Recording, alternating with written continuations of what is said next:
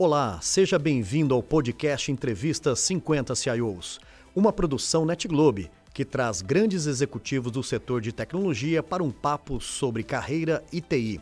Eu sou Renato Batista, fundador e CEO da NetGlobe.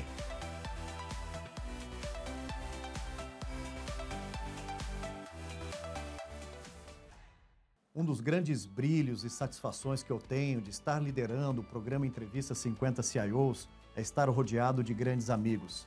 Amigos de carreira, amigos de jornada e principalmente amigos que trazem histórias de vida que podem estar aqui impactando a vida das pessoas que estão nos ouvindo, nos assistindo.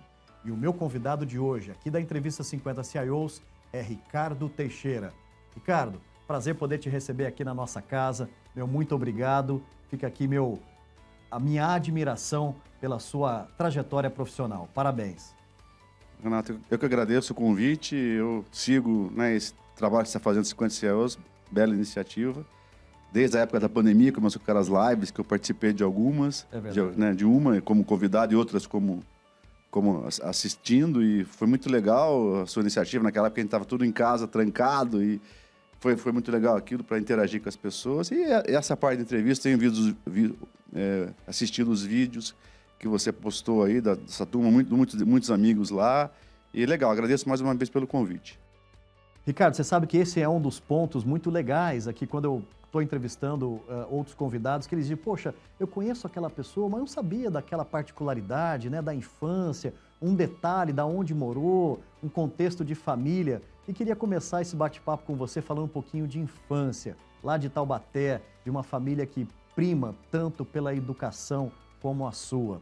Quais lembranças vêm na mente agora, Ricardo? É legal, a infância em Taubaté muito boa, bastante divertida, com brincadeiras. Eu morei com meus avós e tinha uma presença dos primos lá né, no dia a dia, muitas brincadeiras.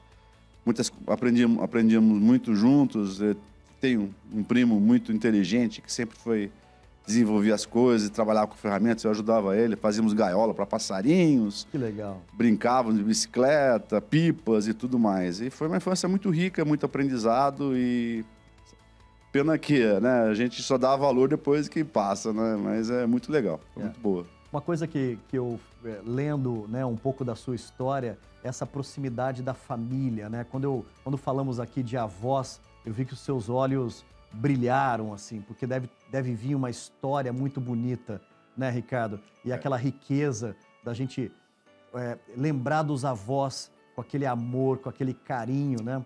É, eu vejo que você está se emocionando com isso, porque é, é olhar para trás e ter muito, muita gratidão, é. né? É a nossa base da família, né, Ricardo?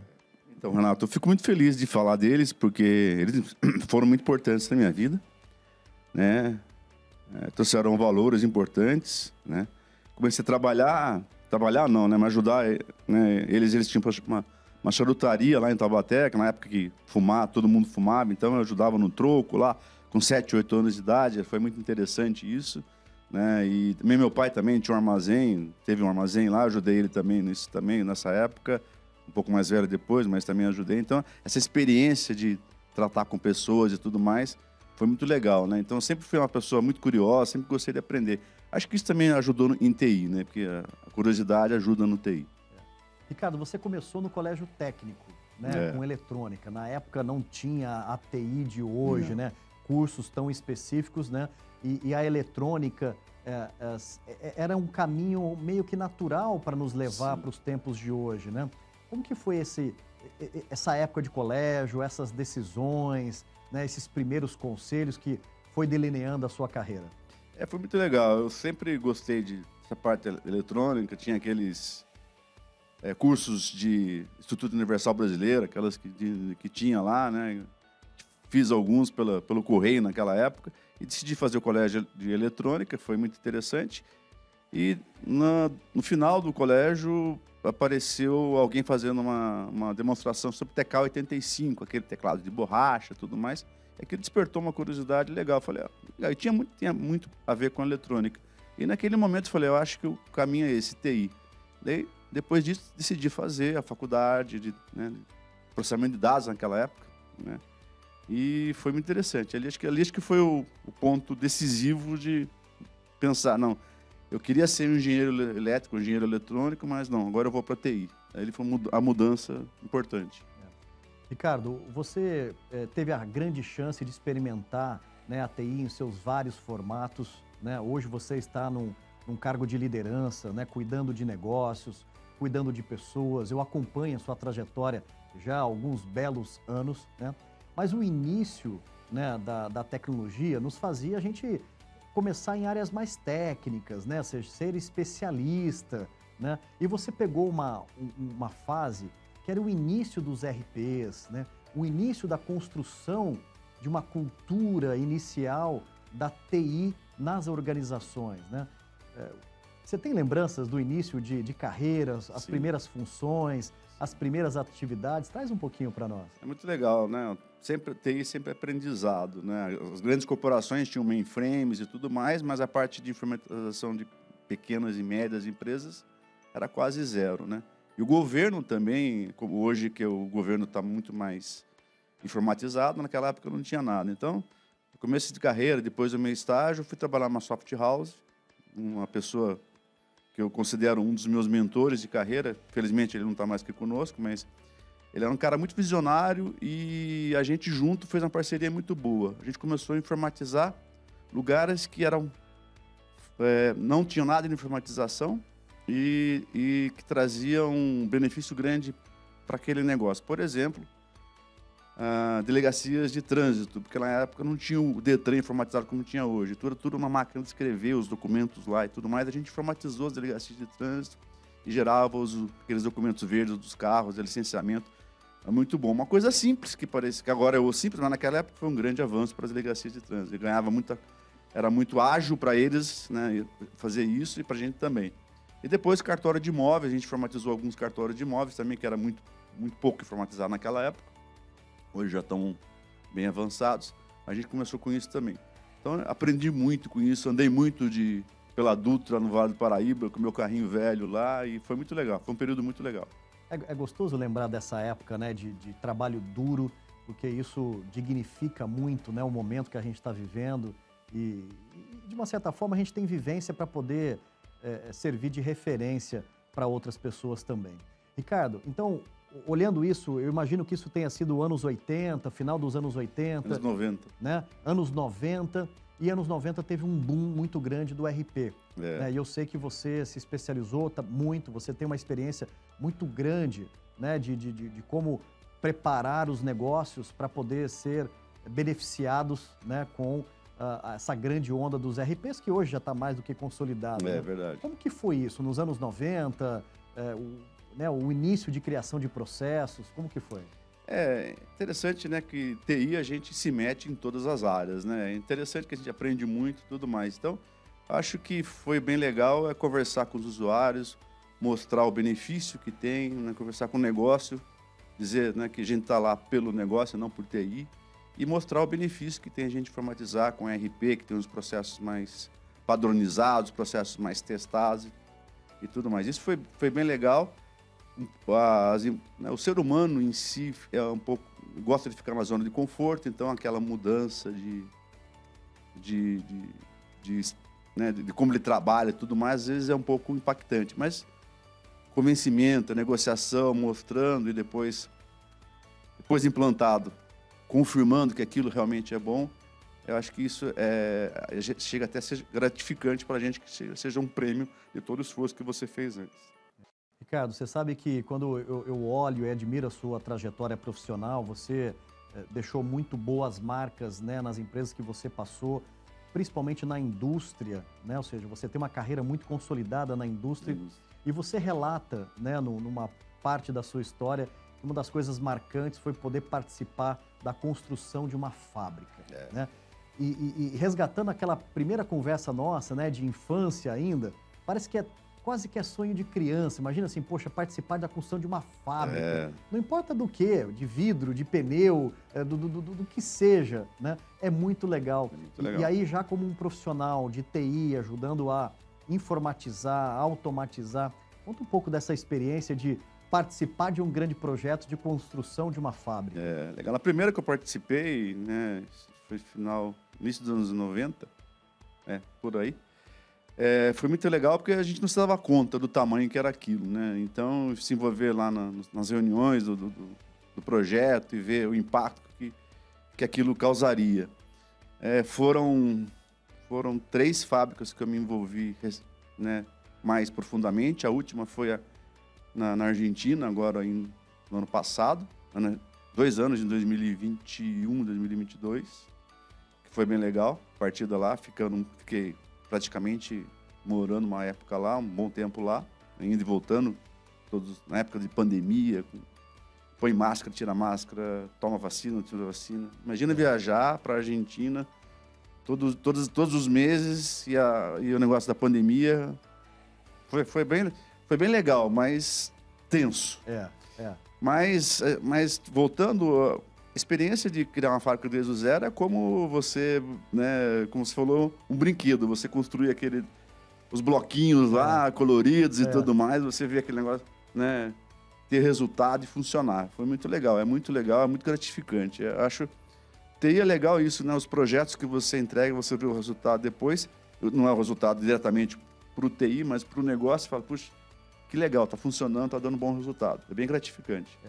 Quando, quando eu te pergunto de grandes aprendizados né, na, na carreira, você comenta é, de, de olhar é, a TI muito conectada ao negócio. Aquela Sim. TI para as pessoas e a TI Sim. muito. É, assim, aquele velho jargão que a gente usa, né? TI por TI está valendo muito pouco, Exato. mas a TI impactando o negócio tem um, uma coisa exponencial, né? Sim. Quais são esses aprendizados, assim, Ricardo? O que, que para você é, foi fundamental para você dizer, olha, eu, eu adoro a TI, adoro criar coisas, mas se eu não conectar isso com o negócio, tem pouco valor, né? Qual foi esse momento que deu um estralo para você importante? É, eu, eu, eu acho que foi quando a gente viu a primeira fábrica rodando e viu o benefício que dá, que traz isso toda a integração e tudo mais. Né? Isso lá no início da minha carreira, né? isso foi bem legal.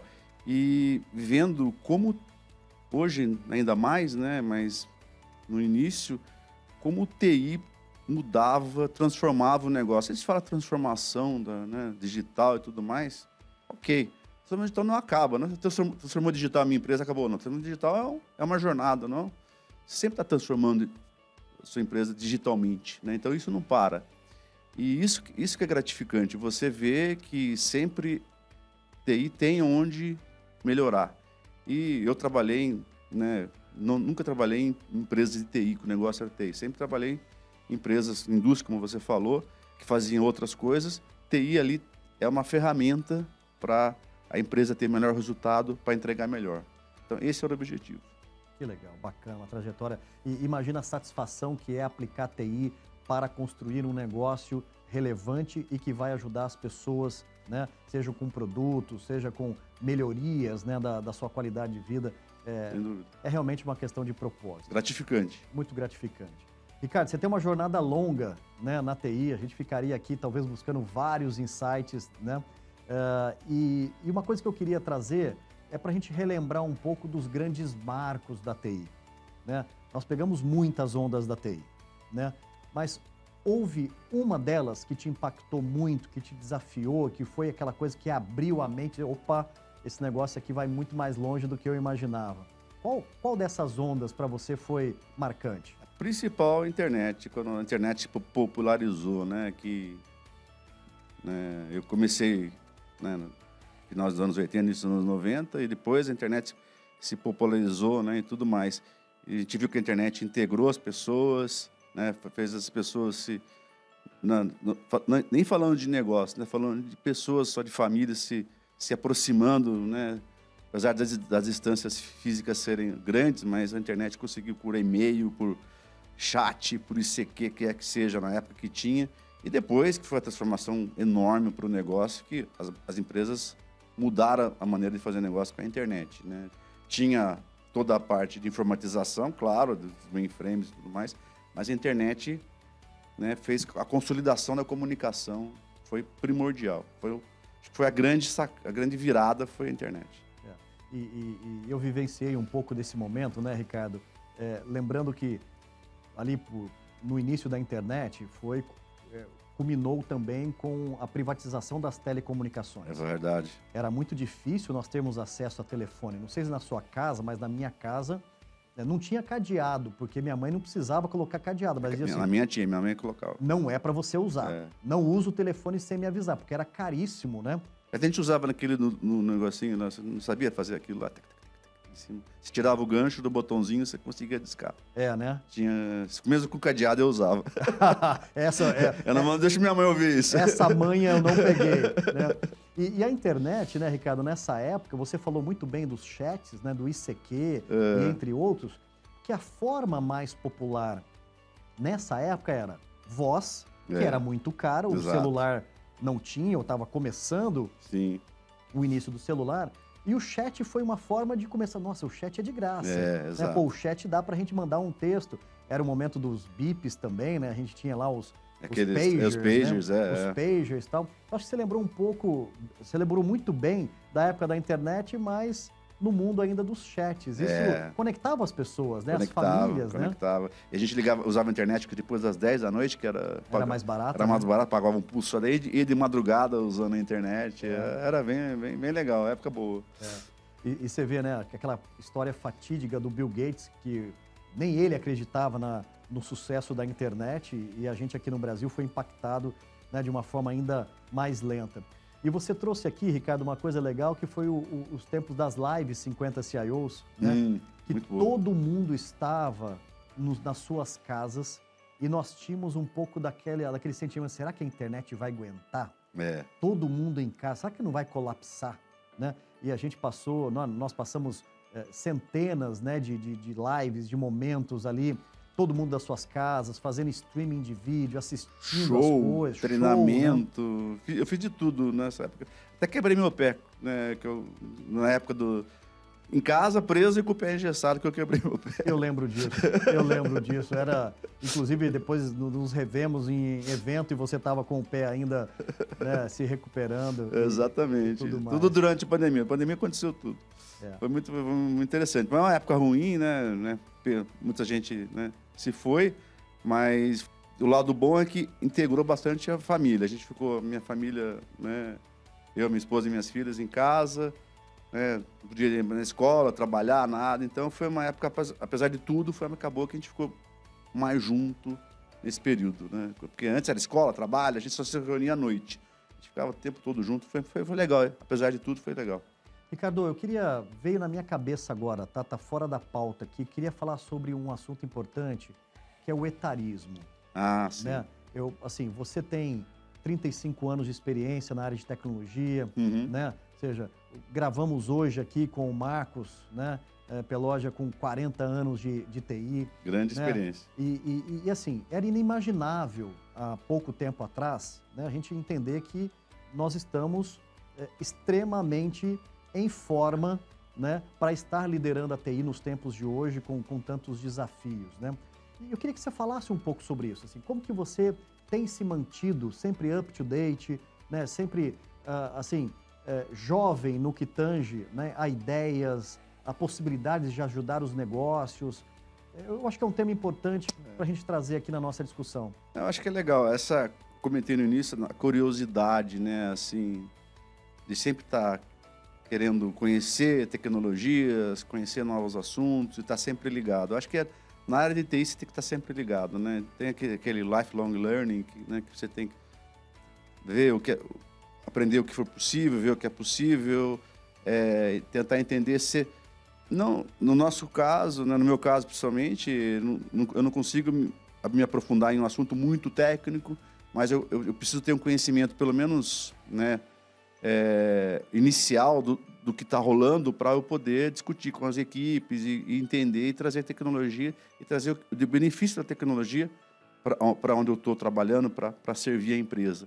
Então, eu acho que essa curiosidade nossa nos deixa é, atualizados, porque a gente sempre está buscando, sempre tentando entender, participando de eventos, participando de treinamentos, onde, quando é possível, procurando na internet. E eu acho que esse lifelong learning né, é muito interessante.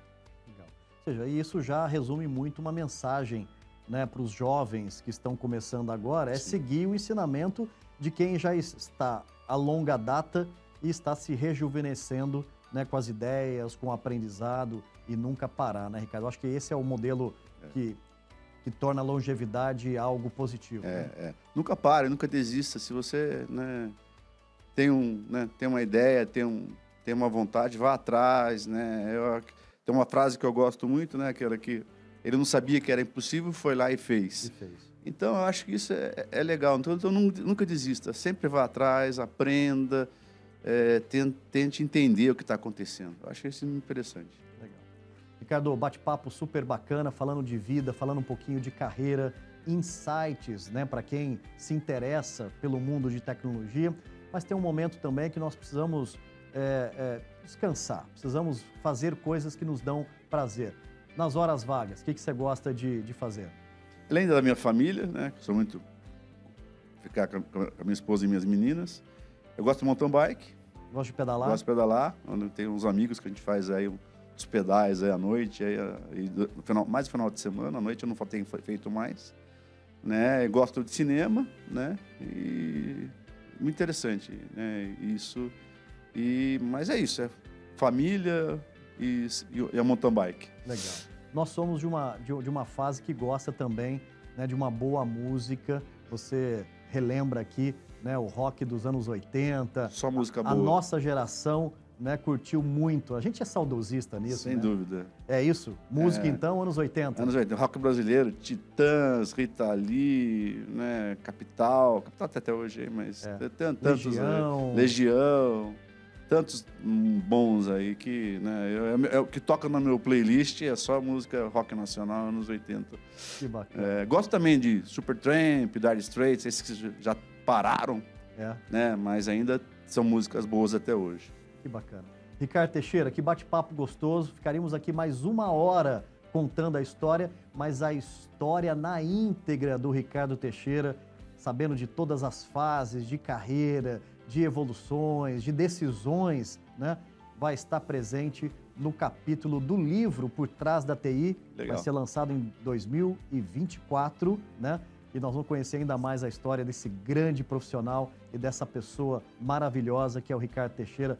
Fica aqui meu muito obrigado e a generosa contribuição sua ao nosso projeto, Ricardo. Eu agradeço, Renato. Fico muito honrado em, em participar e ser convidado por isso, pela sua excelente iniciativa. Eu acho que isso é bem legal de trazer aí o nosso é, pessoal de TI que a gente tem, né? A gente acaba se conhecendo, não é, não é um círculo muito grande, né? A gente conhece praticamente né? A maioria deles a gente, a gente conhece.